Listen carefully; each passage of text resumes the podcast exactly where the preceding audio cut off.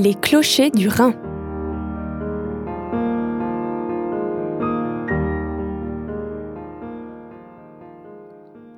Bonjour à toutes et à tous. Merci d'être euh, avec nous dans cette euh, nouvelle émission de Les Clochers du Rhin. Un rendez-vous qui vous permet une immersion dans l'univers de personnes engagées dans la vie chrétienne de notre région. Aujourd'hui, nous avons le plaisir d'accueillir euh, Rudy Pop, pasteur à l'église du Temple Neuf à Strasbourg. Bonjour. Bonjour Rudy. Merci d'être avec nous. Et pour commencer, j'aimerais vous situer dans le plan personnel. Vous êtes mhm. fin de cartographie, c'est bien ça? Oui, enfin, j'aime de belles cartes, attention, hein, parce ah, que la cartographie, euh, aujourd'hui, c'est Google Maps, mhm. je, ne dirai rien sur euh, la qualité, mais disons, moi, je, suis fasciné par des cartes euh, bien dessinées, bien coloriées aussi, et surtout très détaillées. Moi, j'adore des cartes détaillées, mhm. et c'est effectivement une passion qui devient aujourd'hui un peu difficile à vivre, puisqu'il n'y en a plus beaucoup, en fait. Oui, vous m'avez raconté tout à l'heure une petite anecdote par rapport à ça. Oui, c'était, enfin, c'est une, histoire de cartes euh, un peu, un peu mystérieuse parce que quand j'étais un, jeune, un jeune garçon, mhm. euh, peut-être à une dizaine, douze ans, euh, je passais mes vacances. J'étais bavarois à l'époque, donc je passais mes vacances en, France en passant par Strasbourg. Et donc un été, on était sur le camping de la Montagne Verte d'ailleurs, mhm. pas loin de ce studio de l'arc-en-ciel. et donc j'avais récupéré une carte, une très belle carte dessinée à la main, coloriée de l'Office de tourisme de, Strasbourg. Et mhm. en rentrant, euh, je l'avais suspendue dans ma chambre. Cette carte, donc euh, juste le centre-ville, enfin juste les, faubourgs, etc. Et donc pendant des années, je vivais, je dormais, je lisais, euh, j'étudiais sous cette carte de, Strasbourg au point que je me rendais plus vraiment compte que c'était Strasbourg. Et puis après, bon, je l'ai rangé, j'ai changé de chambre, j'ai déménagé, etc. Mhm. Et donc en 2012, quand je suis arrivé à, Strasbourg, je, je regarde la ville, je, commence à connaître Strasbourg un peu. D'où est-ce que tu connais tout ça les, les, noms de rues, ça te dit quelque chose D'où est-ce que je... Et je me suis souvenu que c'était en fait cette carte qui était au-dessus de mon lit pendant des années de mon enfance. c'est vraiment intéressant. Bon, dans, dans, quelques minutes, euh, nous allons écouter un ton de méditation que vous avez préparé autour euh, des textes de la Bible. Mais juste avant, nous allons mieux vous connaître à travers un exercice de cinq dates clés. Les clochers du Rhin. Notre invité en cinq dates clés. Rudy Pop, euh, je vous propose euh, de commencer par euh, vous présenter en cinq dates clés. Alors, la première date que je vais vous donner, c'est la date de mon baptême. Euh, et euh, en étant euh, luthérien, vous ne serez pas surpris, j'étais baptisé à un mois. J'étais un tout petit bébé, mhm. dans l'idée, n'est-ce pas, que le baptême nous invite à nous en souvenir. Et donc, c'était en 1973, pour donner la date de l'année, le, 30 octobre 73. J'étais baptisé près de Munich, en Bavière, et donc j'ai aujourd'hui l'habitude de m'en souvenir. dans toutes nos célébrations au Temple Neuf, nous avons un moment de souvenir du baptême, euh, parce que je, pense effectivement que le baptême est là pour qu'on s'en souvienne. Mhm. Ça, c'est la première date. La première date, 73. D'accord. Et la deuxième La deuxième, je dirais carrément 94, euh, mon mariage avec mhm. euh, ma chère et tendre, Christine, puisque nous nous sommes mariés jeunes. Hein, donc mhm. moi, j'avais à peine, j'allais dire, l'âge pour être un, bon, un bon mari, en tout cas. Et, et puis, c'est une date qui, qui m'a marqué parce qu'effectivement, on a passé euh, en, fait notre vie ensemble à mhm. grandir. Euh, euh, donc 1960, 1994. 1994. On parlait de votre baptême, on parlait de votre mariage. c'est ça, c'est bien. Est-ce que vous avez une troisième date? Alors la troisième date que je donnerai, c'est 98, et non mhm. pas parce que c'était euh, la France qui était championne du ah. monde, mais c'est là que j'ai commencé à glisser en France. Hein. Mhm.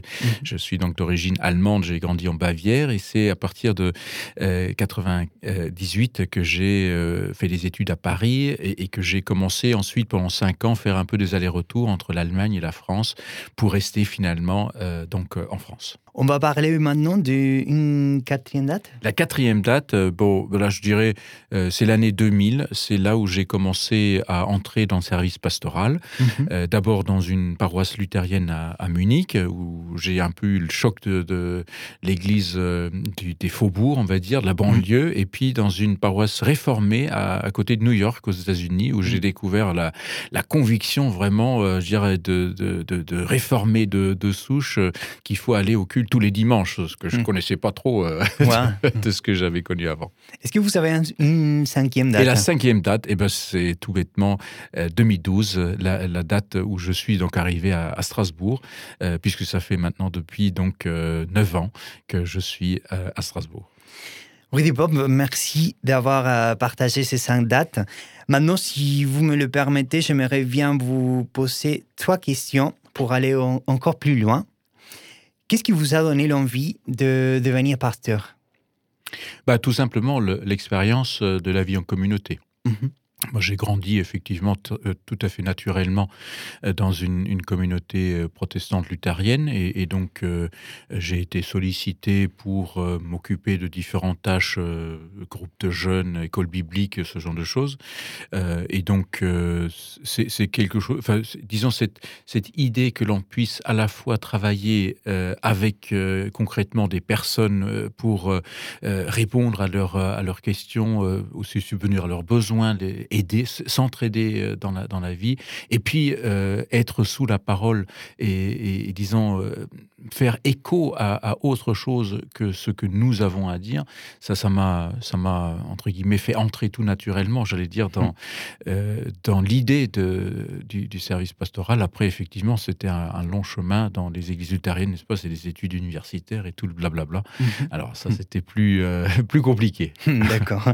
Et quels ont été les moments, le, le, plus difficile bah, en tant que pasteur, le, je dirais le, le, premier culte, les, les, premiers temps aussi pour moi en France, euh, mmh. donc être euh, en charge d'une assemblée et puis euh, surtout dans la tradition réformée où j'étais à l'époque dans l'Église réformée de France, être, j'allais dire, le seul qui parle quasiment pendant un mmh. culte, pour, pour quelqu'un qui arrive aussi dans, dans le pays, c'était pas toujours très, très simple et peut-être aussi surtout les, les enterrements euh, de, personnes en fait avec lesquelles j'avais vite euh, accroché entre guillemets mmh. que, j'aimais, avec qui mmh on avait vécu et partagé dans une paroisse réformée à l'époque. Les, les actifs étaient déjà avaient certains, un certain mmh. âge et donc ils, pouvaient mourir et donc ça c'était certainement une, des expériences les plus plutôt difficiles.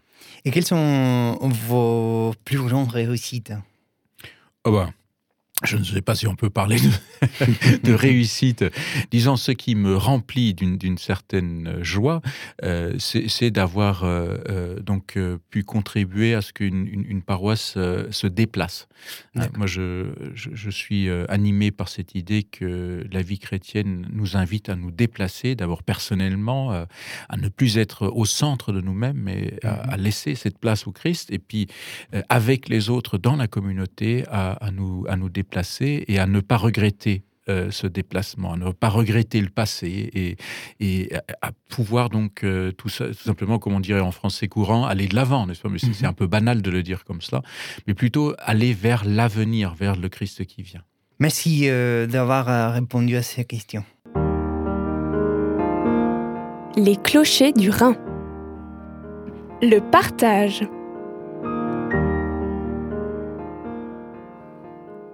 Les Clochers du Rhin, c'est l'émission qui vous permet de découvrir les acteurs de la vie chrétienne de notre région. Et aujourd'hui, nous sommes avec euh, Rudy Pop, pasteur à l'église du Temple Neuf à Strasbourg. Comme on l'avait dit euh, au début de cette émission, vous avez préparé pour nous une méditation autour des textes de la Bible et on vous écoute. Eh bien, j'entre euh, dans le vif du sujet par une affirmation qui précède donc la lecture biblique. Euh, c'est cette euh, idée, je dirais, chère au, Nouveau Testament, faites comme Dieu, devenez humain. En fait, j'ai fait cette expérience que je ne serai jamais véritablement humain aussi longtemps que ma vie consiste à vouloir être Dieu. L'humain ne saurait se contenter, nous le savons tous, euh, cela de, sa condition présente. Et on se projette toujours vers un futur, euh, toujours bien sûr plus beau, plus grand, euh, plus civilisé, plus plus, comme chante la pub de je ne sais plus quel service qui apporte toujours plus, bien sûr. Nous, les humains, nous cherchons à parfaire notre vie, à la conduire à la perfection. Et c'est vrai que depuis des siècles, les chrétiens euh, ont décrit la vie chrétienne comme une voie de la perfection. Hein. La voie des conseils évangéliques a souvent été appelée la voie de la perfection. Euh, dans l'Église catholique, on, on appelle l'état de la vie consacrée, état de perfection, et ainsi de suite. Mais il est apparu que cette idée-là aurait été peut-être beaucoup plus l'expression de la recherche humaine visant la divinité et peut-être même sa propre divinisation que l'expression biblique de la recherche de Dieu, d'une humanité qui est capable de vivre avec ses moyens qui lui sont prêtés et des moyens qui sont limités, donnés pour un temps restreint.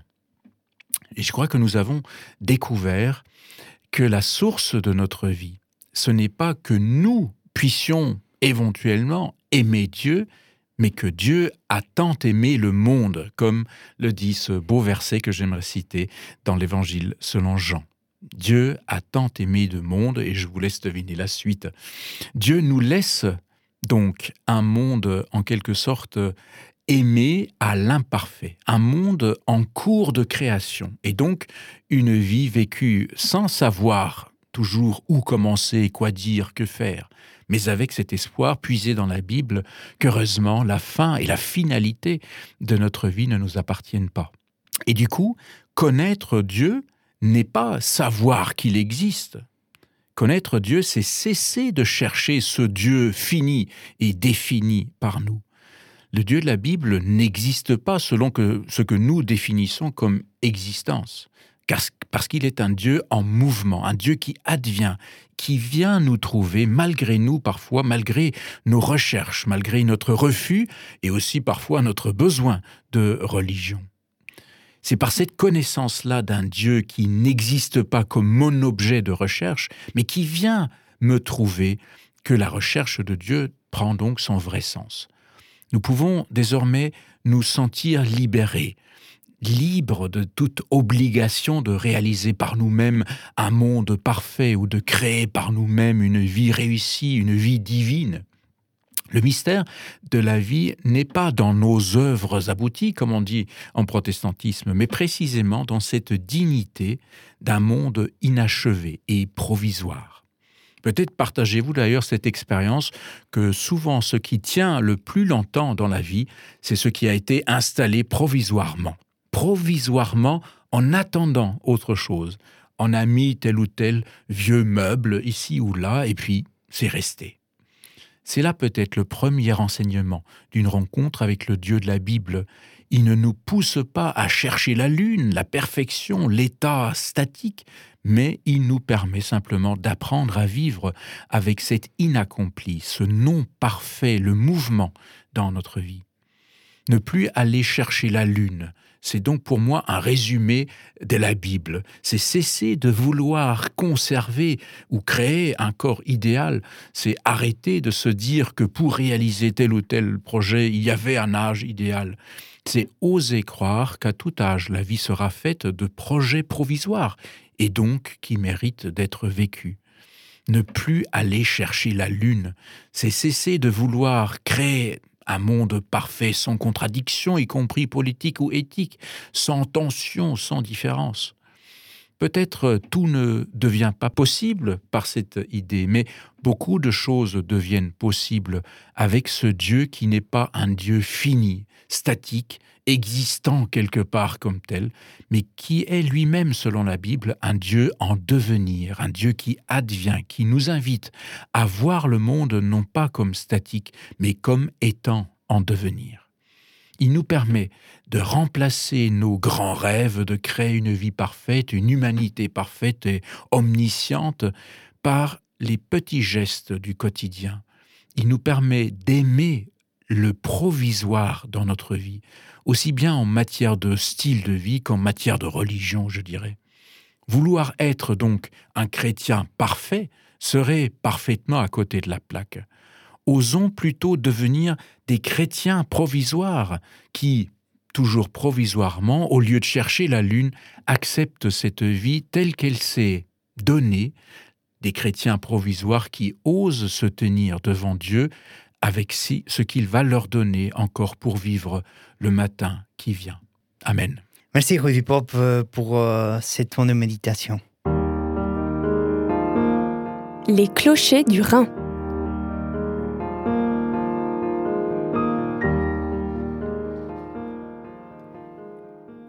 Nous l'avons rapidement évoqué, vous êtes euh, pasteur à l'église du Temple Neuf qui se situe en plein centre-ville de Strasbourg.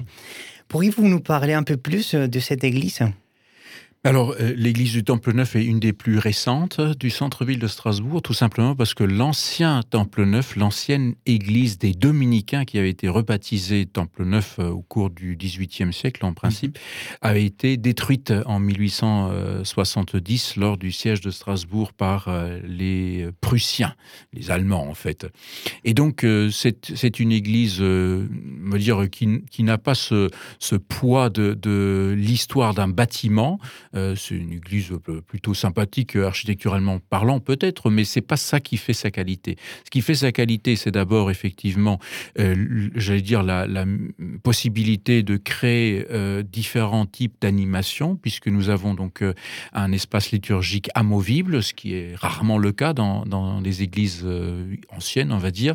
nous pouvons donc, par exemple, à la fois avoir un concert avec une scène devant et puis un spectacle de danse avec une scène centrale et puis des cultes tout simplement autour d'un espace liturgique rond que j'aime beaucoup avec une table de communion donc au milieu qui est en même temps aussi le, baptistère. Donc euh, rapidement dit un peu, c'est ça qui pour moi fait le charme du lieu D'accord.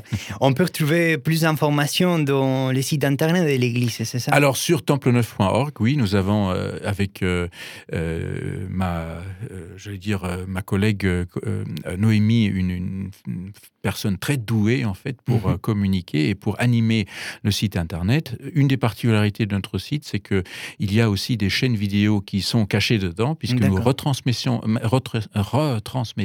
en direct et en rediffusion toutes nos célébrations et nos offices. Mhm. Donc euh, on y trouve, euh, j'allais dire, vraiment du, contenu euh, vidéo aussi. D'accord, va très intéressant. Du coup, le site internet, c'est templeneuf.org. Exact. Cette émission, Le Clocher du Rhin, touche à sa fin, mais avant de nous quitter, écoutons la prière pour l'auditeur de Rudy Pop.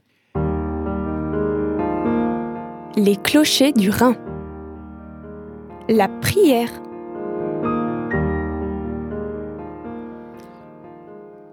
Je vous invite à la prière, une prière euh, de repentance.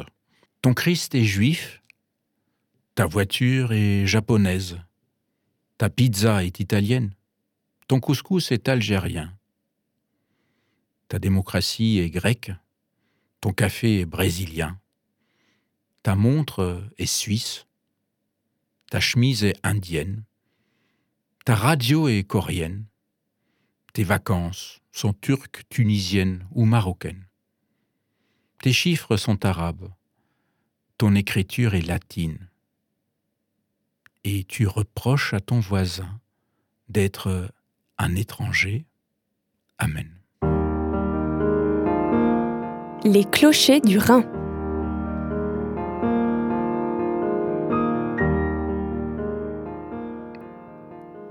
Vous avez écouté Le Clocher du Rhin, le rendez-vous qui donne la parole aux personnes engagées dans la vie chrétienne de votre région.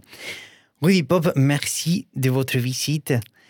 Merci Alexis de ton accueil. C'était un, grand plaisir et merci aussi à nos auditeurs. On se retrouve très prochainement dans un nouvel épisode de Le Clocher du Rhin. Au revoir.